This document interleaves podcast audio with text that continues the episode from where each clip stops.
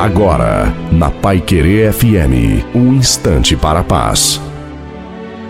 Olá, graça e paz da parte do Senhor Jesus Cristo. Sou o pastor Antônio Silva. Presta atenção. Conceito e preconceito. Preconceito é aquilo que está predisposto em mim. Se gosto ou não de altura, de tamanho, de volume, de cor. Então as pessoas têm preconceito independente da raça, de intelectualidade ou até do seu poder aquisitivo.